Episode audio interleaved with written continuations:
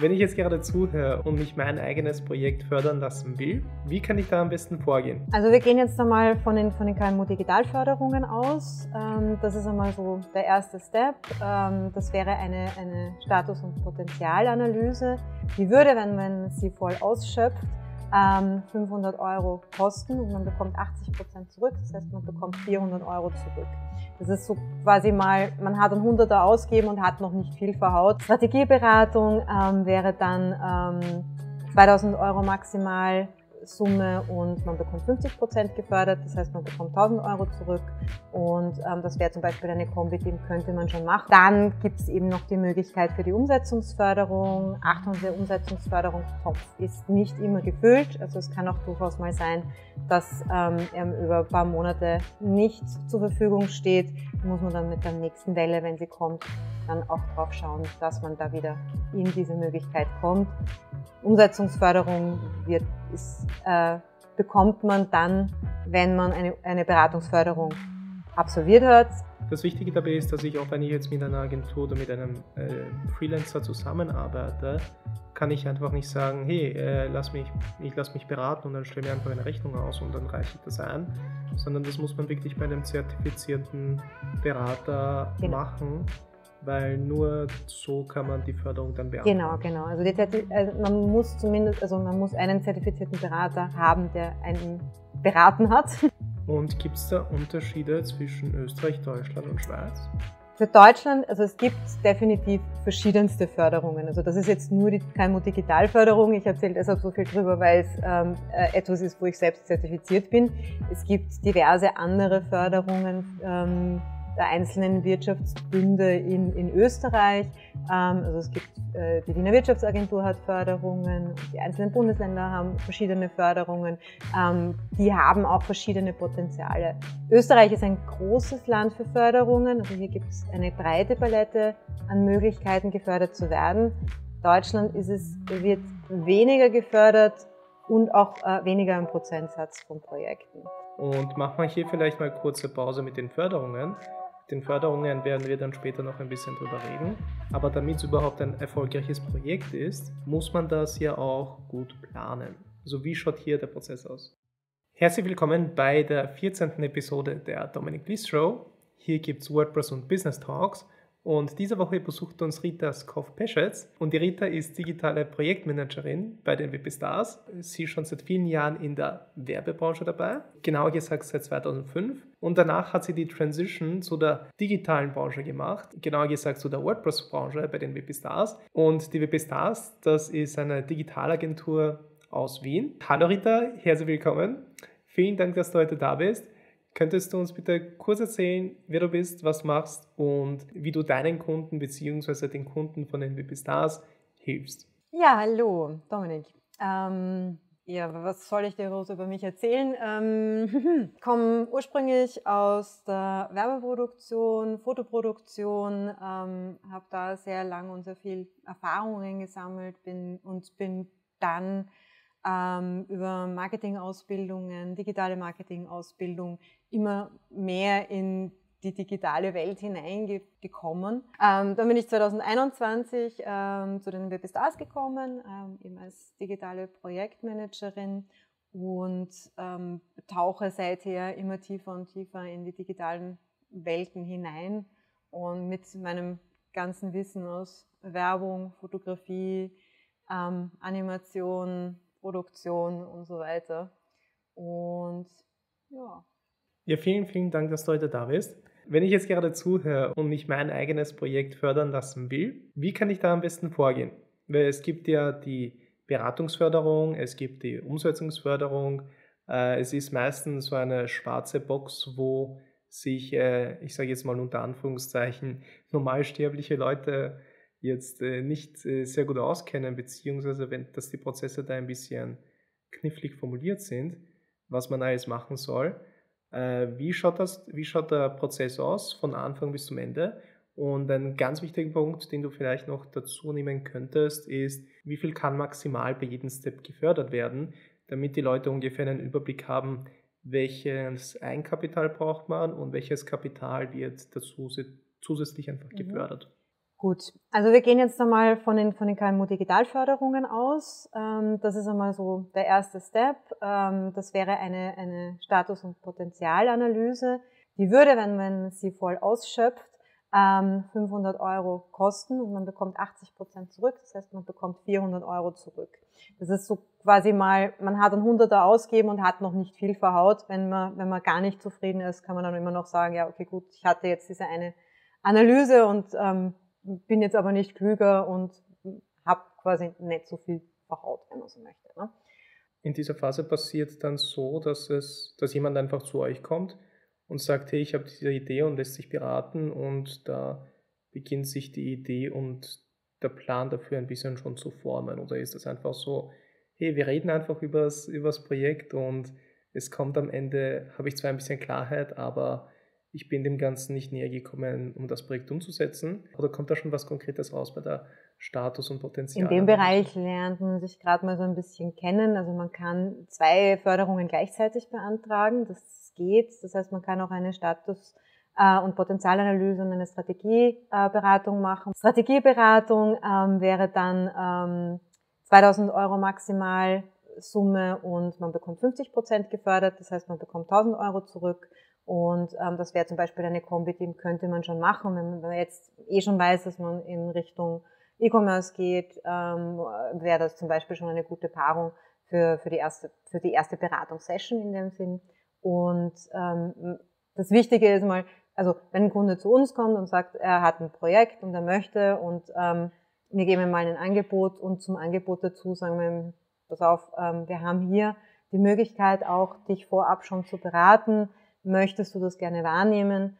Ähm, das sind die Möglichkeiten und ähm, dann geht man eben mit dem Kunden das Prozedere durch, ähm, erklärt ihm die einzelnen Schritte, macht dann die Beratung. Aus der Beratung heraus kommt man dann in die Konzeption. Die Konzeption führt dann zur Umsetzung des Projekts, je nachdem, was es eben ist.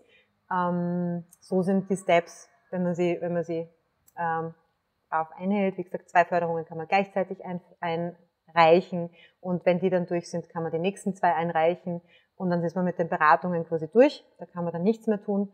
Ähm, da ist dann der Fördertopf ausgeschöpft. Dann gibt es eben noch die Möglichkeit für die Umsetzungsförderung. Achtung, der Umsetzungsförderungstopf ist nicht immer gefüllt. Also es kann auch durchaus mal sein, dass ähm, er über ein paar Monate nicht zur Verfügung steht. Muss man dann mit der nächsten Welle, wenn sie kommt, dann auch drauf schauen, dass man da wieder in diese Möglichkeit kommt. Umsetzungsförderung wird, ist, äh, bekommt man dann, wenn man eine, eine Beratungsförderung absolviert hat und ähm, die eingereicht hat und bezahlt hat, dann hat man die Möglichkeit, eine Umsetzungsförderung zu beantragen. Ja, also so, wenn ich das richtig verstanden habe, du kannst mich gerne jederzeit korrigieren, teilt sich das alles so in zwei Phasen auf. Einerseits die Beratungs- und die Planungsphase und andererseits dann die Umsetzungsphase. Bei der Planungs- und Beratungsphase, ich jetzt mal ganz grob, kann man sich 50% fördern lassen von der gesamten Beratung. Ich weiß, das sind dann verschiedene Förderungen, es gibt verschiedene Abstufungen, genau. aber bitte korrigiere mich, also wie kann ich mir das dann ungefähr ja, vorstellen? Also wie gesagt, die Status- und Potenzialanalysen kommen auf 500 Euro und man kann, vier, und man, wenn man sie einreicht, bekommt man eben die 400 Euro zurück jeweils und bei der Strategieberatung ähm, ist die Maximalsumme 2000 Euro, wo man dann eben 1000 Euro zurückbekommt und die kann man, wie gesagt, zweimal einsetzen und ähm, machen. Das Wichtige dabei ist, dass ich auch, wenn ich jetzt mit einer Agentur oder mit einem äh, Freelancer zusammenarbeite, kann ich einfach nicht sagen, hey, äh, lass mich, ich lasse mich beraten und dann stelle mir einfach eine Rechnung aus und dann reiche ich das ein, sondern das muss man wirklich bei einem zertifizierten Berater genau. machen, weil nur so kann man die Förderung dann beantragen. Genau, genau. Also, also man muss zumindest, also man muss einen zertifizierten Berater haben, der einen beraten hat, klarerweise. Und ähm, in dem Fall bei uns wären zertifizierten Berater ich und der Martin.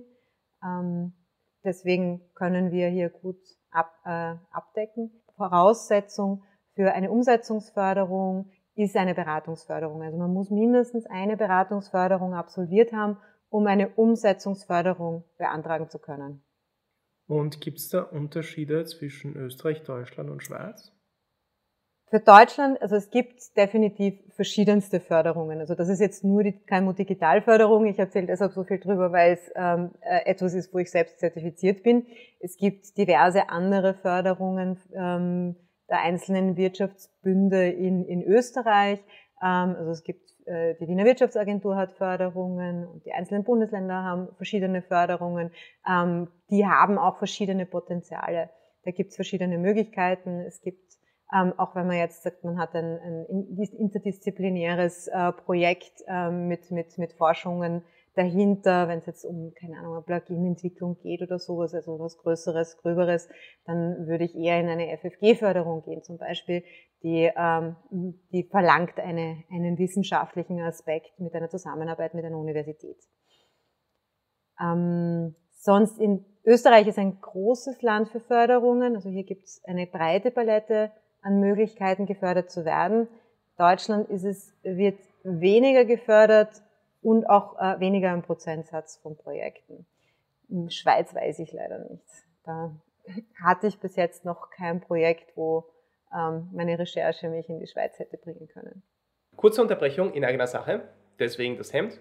Und zwar geht es um die WordPress Community Gruppe. Wir haben jetzt eine Community Gruppe auf Discord und dort kannst du Antworten auf deine WordPress-Fragen finden. Du bekommst konstruktives Feedback zu deinen WordPress-Projekten und es gibt regelmäßige Sprechstunden, die ich dort hosten werde. Dort kannst du live deine Fragen stellen oder einfach teilnehmen und zuhören, welche Fragen andere Teilnehmer haben. Dort werden teilweise auch Podcast-Gäste sein, andere Experten aus der WordPress-Branche. Also da wirst du wirklich cooles Feedback bekommen und coole Antworten auf deine Fragen. Und das alles ist kostenlos.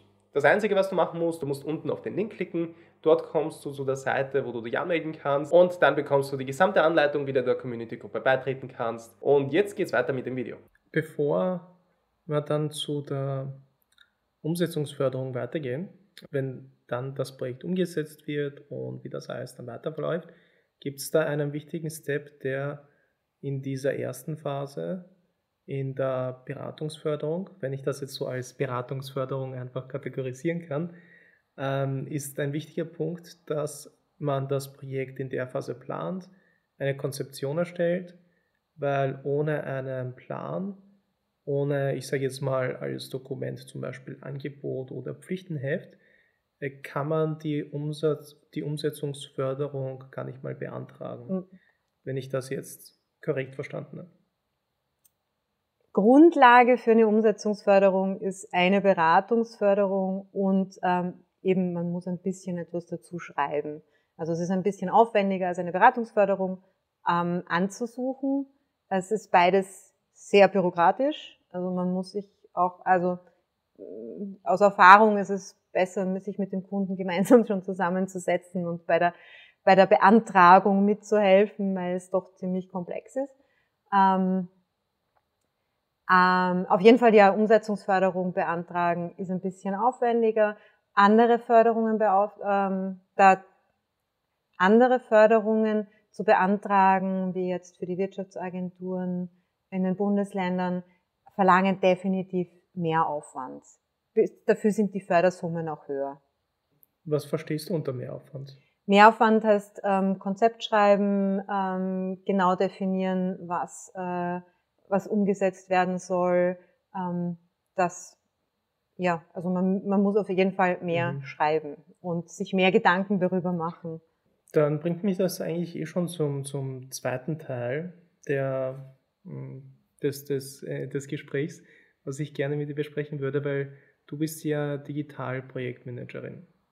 Und machen wir hier vielleicht mal kurze Pause mit den Förderungen. Mit den Förderungen werden wir dann später noch ein bisschen drüber reden. Aber damit das Projekt an sich sinnvoll ist, ob es gefördert ist oder nicht, machen wir jetzt, ist jetzt zweitrangig. Aber damit es überhaupt ein erfolgreiches Projekt ist, muss man das ja auch gut planen. Äh, sagen wir mal, ich habe jetzt eine Idee. Ich würde gerne etwas realisieren, egal ob das jetzt ein Webshop ist, eine Webapplikation oder ein Online-Portal, die alle möglichen digitalen Lösungen und so weiter. Okay, ich habe jetzt diese Idee ich komme zu euch und wie geht es ihr als erstes damit um? Also wie verläuft die Beratung, das, das Gespräch mit dem Kunden und wie kann man dann zu einem Konzept kommen, welches eine wirklich gute Basis ist, also gute Fundamente sind, um das Projekt erfolgreich umzusetzen. Also wie schaut hier der Prozess aus? Das allererste, was wir machen, wenn jemand mal zu uns kommt und sagt, er, er hat eine Idee für ein Projekt, dann machen wir auf jeden Fall mal einen Call oder ähm, also so wie jetzt ein Videocall, beziehungsweise man trifft sich persönlich und ähm, spricht mal über das Projekt. Und das ist mal so die Pre-Project-Phase. Ähm, da kann man dann auch schon mit Förderungen arbeiten und sagen, okay, gut, lass uns doch eine Förderung nehmen und eine Beratung nehmen, ähm, um hier mal schon die ersten Ziele abzustecken. Ähm, in diesem ersten, also wir haben einen Fragebogen, den wir dann meistens auch durchgehen, äh, der je, je nach Kunde eben adaptiert wird, weil nicht jede Frage für jeden Kunden äh, relevant ist und ähm, man auch mal schauen muss, was hat man denn überhaupt schon? Gibt es überhaupt schon etwas, auf das man aufbauen kann? Gibt es nur eine grobe Idee oder äh, gibt es vielleicht schon ein Requirement Book, also ein Pflichtenheft oder in irgendeiner Art und Weise etwas, das schon an an da ist, beziehungsweise wenn, wenn vielleicht etwas gelauncht wird, dass man sich mal anschaut, was ist der jetzt Bestand und wie kann man damit umgehen. Das ist so mal der aller, allererste Step, in dem man mal sich kennenlernt und aus dem heraus dann auch schon einmal entscheidet, okay, gut, wie wird die Reise sein und ähm, daraus kann man dann, aus diesen Erstgesprächen kann man dann auf jeden Fall schon mal ein Angebot erstellen. Das ist nun mal der wichtigste und größte Part. Ja, und in diesem ganzen Prozess, äh, damit ich als Kunde weiß, egal ob man das jetzt als aus der Sicht sieht, ich leiste den Dienst oder ich bin der Dienstnehmer, also entweder der Businesspartner, mit dem man das Projekt umsetzt, äh, oder ich bin ein Kunde, ein potenzieller.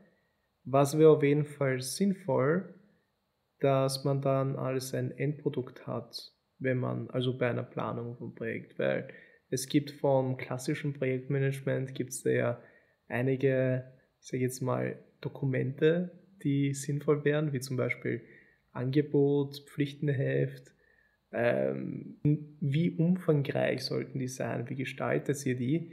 Weil man kann zum Beispiel beim Angebot ja auch extrem viel gut machen und extrem viel falsch machen. Also was macht eigentlich ein gutes Angebot aus und was macht ein gutes Pflichtenheft aus?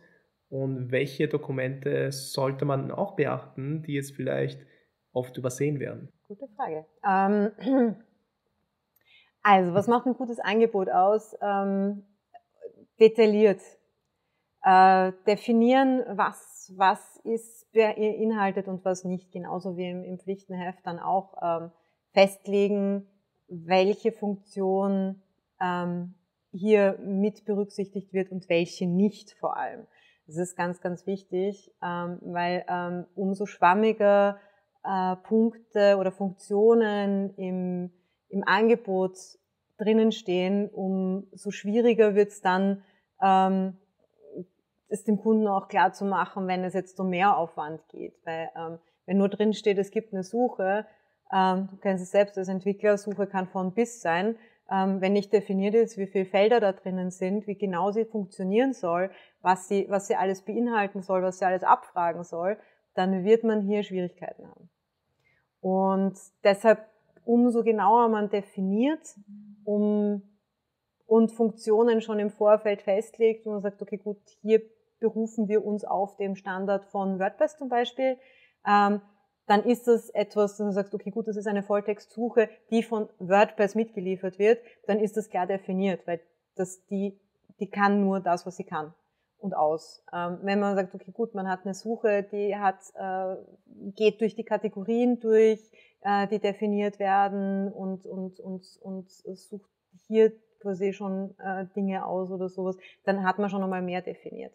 Hier muss man einfach aufpassen, dass man, dass man genau bleibt und ähm, sich nicht hinreißen lässt und sagt, ach, das definieren wir später. Alles, was man später definiert hat, äh, wird schwieriger zum Nachverrechnen. Weil ähm, wenn, wenn etwas den Scope sprengt, dann muss man darauf achten, dass eben diese, diese Kosten drinnen bleiben.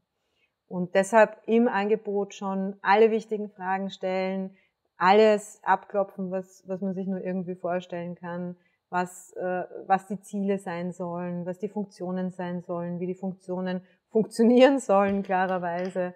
Ähm, und hier wirklich durch, durch, durch alles durchgehen und äh, kommunizieren und definieren. Und äh, zum Beispiel bei einem, also wenn ein Angebot sehr detailliert ist, dann umfasst das ja auch viele Punkte von einem Pflichtenheft. Also alles, was im Projekt inkludiert ist, alle Ergebnisse und so weiter, die kann man ins Angebot reinschreiben oder auch im Pflichtenheft, also ob das jetzt getrennt ist oder in einem Dokument, ist, glaube ich, nicht so wichtig. Es ist nur wichtig, dass man es definiert. Und äh, ist das auch zum Beispiel eine gute Idee, jeden einzelnen Bereich einzeln abzuschätzen und daneben einen Preis zu schreiben oder eine Stundenanzahl oder einfach eine Liste von Features und unten einfach einen Gesamtpreis, hey, so viel kostet dich das. Ist es einerseits gut, das so granular aufzuteilen und zweite Frage, ist das besser, einfach einen mit Preisen zu handeln oder mit Preisen dahin zu, oder Preise dahin zu schreiben oder auch den zeitlichen Aufwand? Hm. Unterschiedliche Phasen. Es hat alles unterschiedliche Phasen. Ähm, wenn wir ein Angebot erstellen mit vielen Punkten äh, aufgelistet in einem mit einem Preis drunter, dann ist es meistens eine Kostenschätzung und noch kein Angebot weil wir es noch nicht genau definiert haben. Das heißt, bis zur Definition, bis zur Stellung des Pflichtenhefts bleibt es eine Kostenschätzung und erst nachdem ein Pflichtenheft erstellt wird, kann man diese Punkte dann abarbeiten. Wenn man es schon genauer definiert hat und ein Angebot schon ähm, aus, ausarbeiten kann, dann macht es durchaus Sinn, einzelne Punkte herauszunehmen und zu bepreisen. Ähm, erstens einmal ist es übersichtlicher, zweitens einmal ist dem Kunden dann auch bewusst, dass dieser Bereich nicht etwas ist, das einfach da ist, sondern das auch gemacht werden muss. Ähm, das benötigt auch Zeit. Ähm, und hier ist es auch wieder unterschiedlich, ob man, ob man will, dass die Zeit drinnen steht, dass dann drin steht, das dauert, keine Ahnung, 40 Stunden, oder ob man einfach nur den Preis hinschreibt. Ähm, kommt auf die Größe des Projekts an, würde ich jetzt mal sagen und ähm, wie man den Eindruck hat vom Kunden, wie er, wie er damit umgeht. Also ob er, weil im Großen und Ganzen wird es dem Kunden ziemlich wurscht sein, ob wir fünf Stunden oder 50 Stunden brauchen. Wenn der Preis passt für ihn, dann passt der Preis für ihn. Ähm, wenn der Preis nicht für ihn passt, dann passt er sowieso nicht. Also dann kommt man so und so nicht auf einen grünen Nenner. Mhm. Genau, weil das, äh, wo es mich persönlich, also ich habe da jetzt meine subjektive Meinung zu eben zu den Angeboten, ob es granular aufgeteilt soll oder nicht, ob es jetzt die Zeit dann auch dazustehen soll, also ob man das zeitlich aufschlüsseln soll oder preislich und all diese Sachen. Ich glaube, die Entscheidung sollte jeder für sich treffen, weil jede Person wird da anders agieren, jeder Kunde wird ein bisschen anders sein und wird das anders aufgeschlüsselt haben wollen. Es ist natürlich gut, ein eigenes Konzept zu haben und ein eigenes Konzept zu fahren. Was ich aber auf jeden Fall jedem empfehlen kann, was sich bei mir immer sehr positiv ausgewirkt hat, waren Optionen.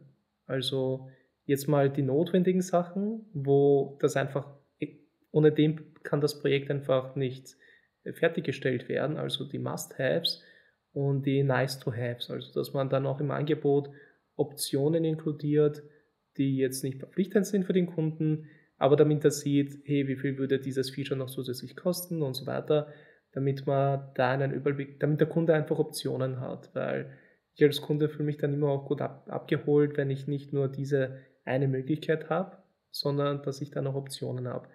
Äh, findest du, dass es eine gute Idee ist oder sollte man Optionen eher vermeiden und genau das dem Kunden im Angebot niederzuschreiben, was der Kunde haben will? Ich bin ein großer Freund von Optionen. Ähm, für mich ist das auch eine Art ähm, ja, Cross-Sell, Upsell je nachdem, was man gerade braucht, weil es geht ja auch darum, ähm, der Kunde sieht was und meint so, ach ja, ich möchte genau das.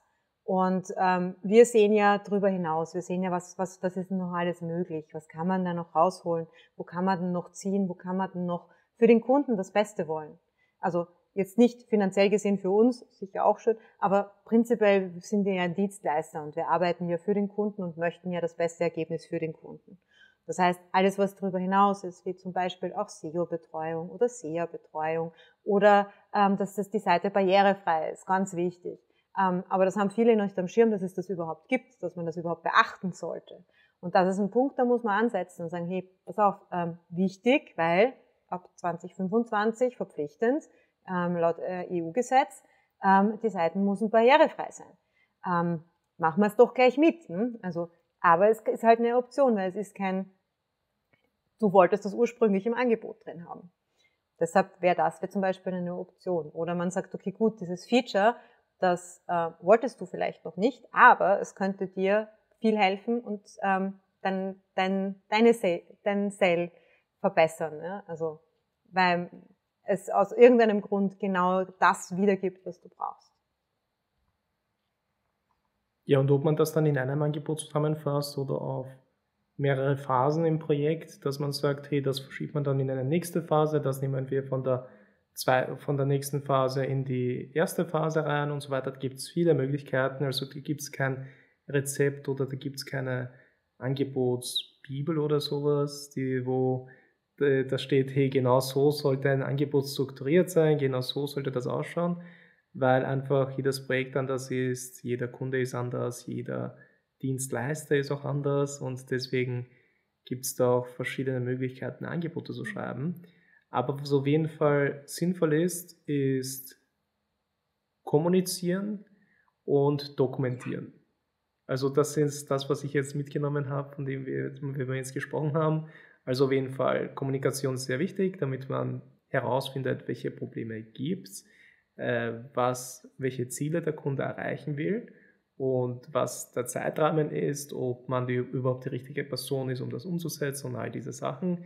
Und zweitens dokumentieren, damit man das schwarz auf weiß hat, damit man einen Plan hat, den man verfolgen kann, damit man dann auch wirklich zielführend das Projekt umsetzen kann und zum Ziel kommen kann und alle Probleme lösen kann, die der Kunde hat. Also das sind so die zwei äh, Hauptfaktoren, äh, die ich mir jetzt rausgenommen habe, wo wir jetzt geredet haben, die extrem wichtig sind und welche Form das dann annimmt, ob das jetzt ein Pflichtenheft ist, Angebot, mehr, mehrstufiges Angebot, ob da jetzt Stunden dabei sind oder Preise dabei sind, Gesamtpreise, Pauschalen, keine Ahnung, was es da noch so alles gibt. Das ist eine ganz eigene Welt. Äh, es sind das eher die wichtigen Sachen, die immer berücksichtigt werden sollten.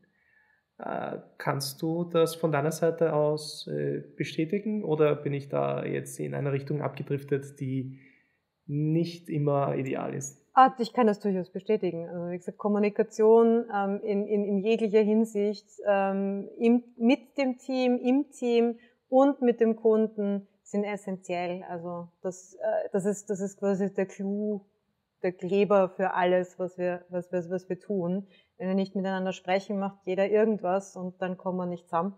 Das wäre schlecht. Ähm, ich forciere das auch bei uns im Team, dass äh, intern kommuniziert wird, dass die Designer nicht sagen, hey, das ist jetzt das Design und dann war's das, so drop it, sondern ähm, die Designer sind bis zum Schluss mit dabei und schauen sich an, was, was, was machen die Entwickler und ähm, geben dann auch Feedback. Und das ist ganz, ganz wichtig, weil ähm, im ursprünglichen Gedanken ja auch etwas dabei war, dass äh, das ja verfolgt werden soll. Und ähm, genauso wie, wie Textierung mit, mit, mit dem Design reden muss, damit die miteinander harmonieren, damit nicht zu viel Text ist ähm, für zu wenig Platz oder umgekehrt, zu wenig Text für zu viel Platz. Ähm, das wäre deswegen, also es ist ein alles ein, ein, ein Zusammenspiel von vielen verschiedenen Menschen und Faktoren, ähm, die letztendlich ein gutes Projekt ausmachen. Okay, ähm, bevor wir uns dann noch im, in der Projektumsetzung verlieren oder in, in der weiteren Projektplanung, würde ich gerne das Thema wieder aufgreifen, mhm. Förderungen. Mhm. Und jetzt haben wir darüber geredet, über Beratungsförderungen, wie man ein Projekt gut plant, damit man äh, das gut angeht und damit das wirklich erfolgreich umgesetzt werden kann. Und jetzt haben wir schon diesen Plan aufgestellt. Der Plan ist da, es gibt ein Angebot, es gibt ein Pflichtenheft, es gibt alle möglichen Dokumente, alles wurde kommuniziert, alles wurde niedergeschrieben und dokumentiert. Und jetzt würde ich gerne das Projekt umsetzen. Und da komme ich, da kommen wir zu dem nächsten Punkt, dass es auch Umsetzungsförderungen gibt. Äh, was kann ich mir darunter vorstellen? Welche Voraussetzungen brauche ich? Und welcher Prozentsatz, wie hoch sind die Förderungen und all diese Sachen? Kannst du uns da erstmals einen Überblick geben, was das bedeutet, ein Projekt fördern zu lassen, die Umsetzung und wie kann man da am besten vorgehen? Gut, also ich kann jetzt ähm, ad hoc von den KMU Digitalförderungen zählen, weil dafür bin ich ja zertifiziert und dafür ist die Voraussetzung auch die, ähm, das ist auch die Voraussetzung, eine, eine Beratung ähm, gemacht zu haben bei der KMU Digital, um eine Umsetzungsförderung zu bekommen, sind äh, maximal 30 Prozent, maximal 6.000 Euro, die gefördert werden für ein Umsetzungsprojekt und ähm, gesagt, Voraussetzung eine absolvierte Beratung und ähm, dann muss man eben sich durch diesen Fragenkatalog beziehungsweise eben auch ein bisschen eine kleine Abhandlung schreiben, was denn das Digitalisierungsvorhaben beinhalten soll. Ähm, und dann hat man eben die Möglichkeit, diese zu bekommen. Achtung, diese Töpfe sind nicht immer gut gefüllt. Ähm, ab und zu muss man ein bisschen warten und es kann wirklich auch länger dauern, bis, bis der Topf wieder gefüllt ist und dann muss man schnell sein, damit man diese Förderung bekommt. Ähm, möglich ist es nur einmal sehr anzusuchen und zu bekommen. Es gibt weitere Förderungen, wie ich auch schon vorher schon gesagt habe, bei äh, eben den äh, Wiener Wirtschaftsagenturen, den Wirtschaftsagenturen der einzelnen Bundesländer und ähm, diverse Förderstellen. Hier gibt es individuelle Lösungen. Man muss sich auch ein bisschen vorbereiten. Also ich würde jetzt nicht ähm, am Tag, an dem man anfängt mit dem Projekt, ähm, sagen, ja, und jetzt machen wir dann irgendwann die Förderung, sondern das sollte man definitiv schon auch im Vorfeld sich genau anschauen, welche Förderung für einen selbst in Frage kommt. Also wie gesagt, bei der Umsetzungsförderung, KMU Digitalförderung ist nicht immer gefüllt. Es gibt äh, eine ganze Vielfalt an Förderungen, muss ich ein bisschen recherchieren, aber es gibt sehr, sehr viele Möglichkeiten, gerade in Österreich, sich Projekte fördern zu lassen. Mhm. Ähm, gut, das heißt, ähm, wenn ich dann die Beratung bei euch, äh, ich sage jetzt mal, absolviert habe, wenn wir die Beratung abgeschlossen haben, dann brauche ich, um die Umsetzungsförderung, also wenn ich das Projekt selbst nicht umsetzen kann, dann brauche ich natürlich einen Partner, mit dem, ich das umsetzen kann, aber brauche ich für die Umsetzungsförderung noch immer einen, ähm, einen zertifizierten Partner, der mir das dann umsetzt? Oder ist das dann nicht mehr Voraussetzung? Weil jetzt, wenn ich das korrekt verstanden habe, ist die Voraussetzung, dass man eine Beratung eine abgeschlossene Beratung hat mit einem zertifizierten Partner und dass dann ein schriftliches Dokument in irgendeiner Form besteht, auf welcher Basis man das Projekt umsetzen kann. Und dann braucht man danach noch einen zertifizierten Partner, um das Projekt umzusetzen.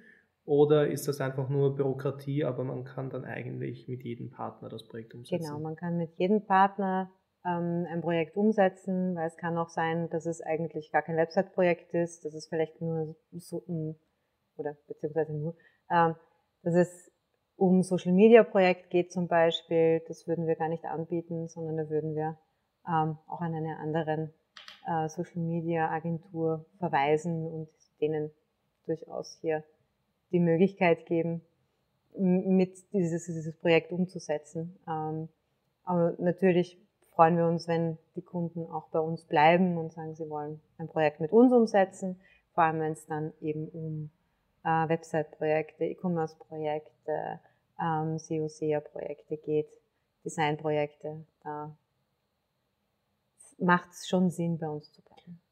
Wenn ich mich dazu entscheide, hey, die Zusammenarbeit, die Zusammenarbeit, die passt, die ist äh, cool, es freut mich, wie ihr arbeitet, es freut mich, wie ihr seid, und wir kommen persönlich wirklich gut zusammen. Äh, wir schauen dann die nächsten Schritte aus, weil dann haben wir das äh, dokumentiert, die Beratung, dann erreicht ihr dann einfach die Förderung ein und dann warten wir gemeinsam auf eine Antwort, ob das gefördert werden kann. Wie du bereits gesagt hast, kann maximal 30 Prozent gefördert werden mit der KMU-Förderung, wenn ich das jetzt äh, den, den, richtigen Begriff verwende. KMU Digitalförderung und bis maximal 6000 Euro. Bei den einzelnen Bundesländern kann sich das natürlich unterscheiden. Äh, Deutschland ist dann auch ein Punkt, wo ich mir nicht sicher bin, da hast du gesagt, dass es nicht so hohe Förderungen gibt wie in Österreich, aber das, so dass man beim eigenen Bundesland dann noch sich erkundigt, welche konkreten Fördermöglichkeiten gibt es, weil es eben stark davon abhängt, wo man ist. Aber wenn man jetzt äh, sagt, hey, ich habe mich bei euch beraten lassen, ich würde gerne das Projekt umsetzen, ähm, muss ich da noch irgendwas extra machen oder übernimmt ihr dann einfach das Beantragen und äh, dass man dann einfach mit der Umsetzung direkt startet? Beantragen muss der Kunde selbst. Also wir können, wir können unterstützen und wir können Hilfestellung geben, aber beantragen muss derjenige, der die Förderung haben will, selber machen.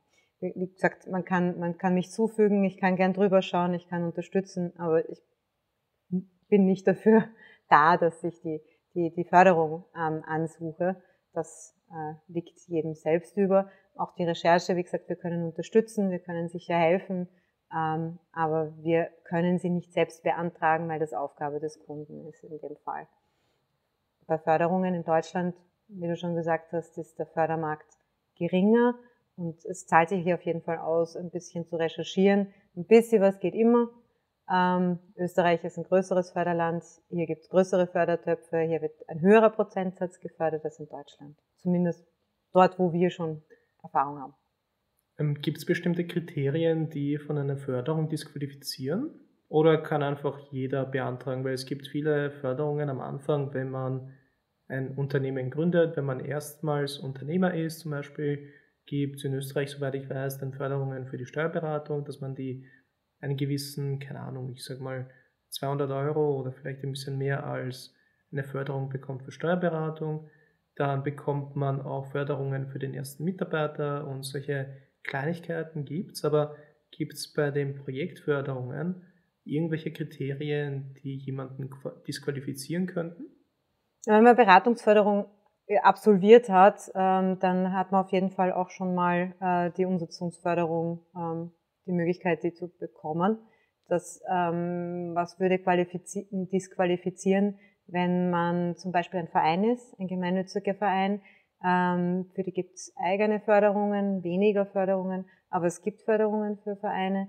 Ähm, aber KMU Digital ginge dann zum Beispiel nicht.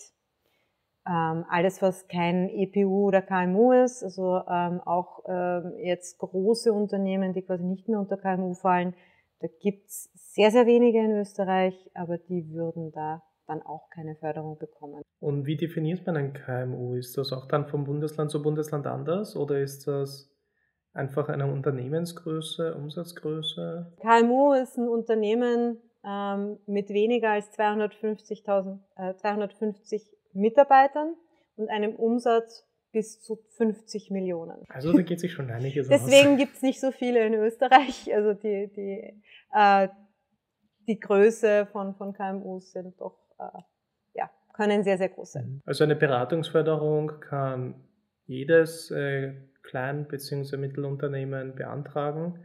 Da gibt es keine Ausnahmen, man kann das einfach beantragen und genau. dann ist die Wahrscheinlichkeit sehr hoch, dass man es bekommt. Es gibt in speziellen Fällen wie zum Beispiel Vereinen Spezialregeln, die dann eigene Förderungen haben, aber das ist dann eine, eine eigene Geschichte. Aber für den Großteil der Unternehmen in Österreich wird das wahrscheinlich zutreffen, dass die die Förderung bekommen.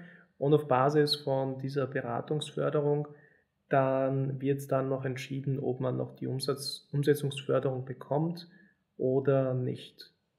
Das muss ähm, die Förderstelle entscheiden. Ähm, und wie gesagt, also der Topf äh, für die Umsetzungsförderungen ist ähm, nicht immer gefüllt. Also ähm, man muss da immer sehr, sehr schnell sein. Sobald man hört, dass der Topf wieder gefüllt ist, dann ähm, schnell hinlaufen und, und sein Projekt finanzieren lassen. Genau, wenn er leer ist, dann hat man einfach Pech und dann muss man warten, bis die nächste Runde kommt von den Fördergeldern, um das Projekt genau, umzusetzen. Genau, oder man geht quasi zu anderen Förderstellen und sagt, okay, gut, ich mache es jetzt über eine andere Förderstelle und suche mir dort noch eine Möglichkeit für die Umsetzung. Also es hat mir ein paar coole Denkansätze gegeben, das Ganze. Und da werde ich sicher noch das ein bisschen äh, näher recherchieren, was, äh, was das angeht. Aber wenn jetzt zum Beispiel jemand zuhört und sagt, hey, ich würde gerne mein Projekt fördern lassen, ich würde mich gerne beraten lassen und schauen, wie ich mein Projekt umsetzen kann, äh, dann kann ich, dann kann die Person dann einfach dich anschreiben, die WP Stars anschreiben und da werdet ihr euch um den Zuhörer und die Zuschauerin dann gut kümmern. Und da wäre halt der Punkt jetzt, wo wir schon langsam uns dem Ende der Episode nähern und da kannst du gerne dich, äh, DWP Stars, alles was ihr macht, gerne in den Spotlight stellen und wie euch die Leute erreichen können und was ihr alles macht, kannst du jetzt alles äh, schön verpackt an die Zuschauer und Zuhörerinnen weitergeben. Wir sind eine Digitalagentur. Ähm, in Österreich und Deutschland ähm, sind unsere Standorte, agieren aber weltweit bzw. remote überall. Ähm, auch für Mitarbeiter ist das toll, weil kann überall arbeiten. Es ist ähm, örtlich nicht gebunden. Ein guter Benefit für zukünftige Mitarbeiter, kann ich schon sagen. wir ähm, sind eine Digitalagentur, wir arbeiten ähm, im, hauptsächlich mit WordPress und ähm, verwirklichen dort alles, was man on-page machen kann, nicht nur an Programmierung, sondern auch ähm, an Design, an ähm, Animationen, an Textierungen, an SEO, SEA, alles, was on-page möglich ist, machen wir. Wie kann man uns erreichen? Am besten, ähm, man geht mal auf unsere Website, ähm, äh, die in Kürze einen Relaunch bekommen wird. Und ja, schreibt uns ein Mail, ruft uns an, über viele Kanäle erreichbar. Einfach mal anrufen, nachfragen, Mail schreiben und einen Termin ausmachen. Cool. Es wird alles unten verlinkt sein. Also falls ihr euch beraten lassen wollt, falls ihr euch fördern lassen wollt, schaut gerne äh, bei den WP Stars vorbei. Äh, die Rita wird euch da bestmöglich betreuen. Und ja, dann äh, habe ich noch am Ende immer so drei Bullet-Fragen, die ich dir gerne stellen würde. Und die erste Bullet-Frage wäre, ähm, wenn es WP Stars, WordPress und Projektmanagement und die Werbebranche nicht gibt, was wäre dein Alternativberuf? Bleibt nicht mehr viel übrig. ähm, ich, kann, ich kann ganz, ganz, ganz zurück zu meinen Wurzeln und äh, kann äh, in die Fotografie noch gehen. Also da, da komme ich ursprünglich mal her. Ähm, dort habe ich auch okay. gearbeitet über Jahre. Also. Cool. Äh, was ist das nervigste WordPress-Feature? Also, das nervigste WordPress-Feature ähm, ist, denke ich, dass man in vielerlei Hinsicht wenig Stapelverarbeitungen machen kann, wenn man Backend arbeitet. Das kommt mir immer wieder unter, dass wenn ich irgendwas versuche, ähm, Bilder zu renehmen oder sonst irgendwas, es hier keine Stapelverarbeitung gibt, sondern man jedes Bild einzeln aufmachen muss und nochmal abspeichern und noch einmal zuschneiden und so weiter. Also ich glaube, das ist das, was mich am meisten nervt. Und was war der letzte Aha-Moment, also wo du gemerkt hast oder wo du überrascht warst, so hey, das, das kann WordPress auch? Nachdem ich keine Entwicklerin bin, habe ich das die ganze Zeit ähm, und bin mir nicht sicher, ob das an WordPress liegt oder dass, dass meine Entwickler äh, mir immer wieder Sachen zeigen und sagst, hey, das kannst du so auch machen. Also, uh, spannend. Ähm, ja, also so gesehen, ähm, ja, es passiert laufend, dass ich, dass ich, dass ich dazu lerne, dass ich, dass ich, dass ich herausfinde, was es noch alles gibt an Möglichkeiten. Und ähm, ja, wie gesagt, vertraue ich auch meinen Entwicklern, dass sie mir hier neuen Features auch zeigen, wenn etwas ist, wo sie draufkommen oder erfahren haben oder gelesen haben oder wie auch immer. Cool. Ja, dann vielen, vielen Dank, dass du heute da warst, dass du dir die Zeit genommen hast, dass du uns über Förderungen aufgeklärt hast und über die Projektplanung. Gibt es noch irgendeine finale Message, die du gerne an die Zuschauer und Zuhörerinnen weitergeben möchtest? Hm, wie gesagt, wir sind ständig am Wachsen. Wenn äh, jemand Interesse hat, ähm, auch ein BP-Star zu werden, ähm, gerne auch bewerben. Wir freuen uns über jede Bewerbung und nehmen uns auch gerne Zeit dafür. Ähm, sonst, ja, bleibt neugierig, kommuniziert, redet miteinander. Cool. Dann vielen Dank. Meldet euch bitte bei den WP Stars. Alle, alle Kontaktdaten, alle Links sind unten, unten in der Beschreibung. Und ja, dann bin ich schon aufs Feedback gespannt und bis zum nächsten Mal.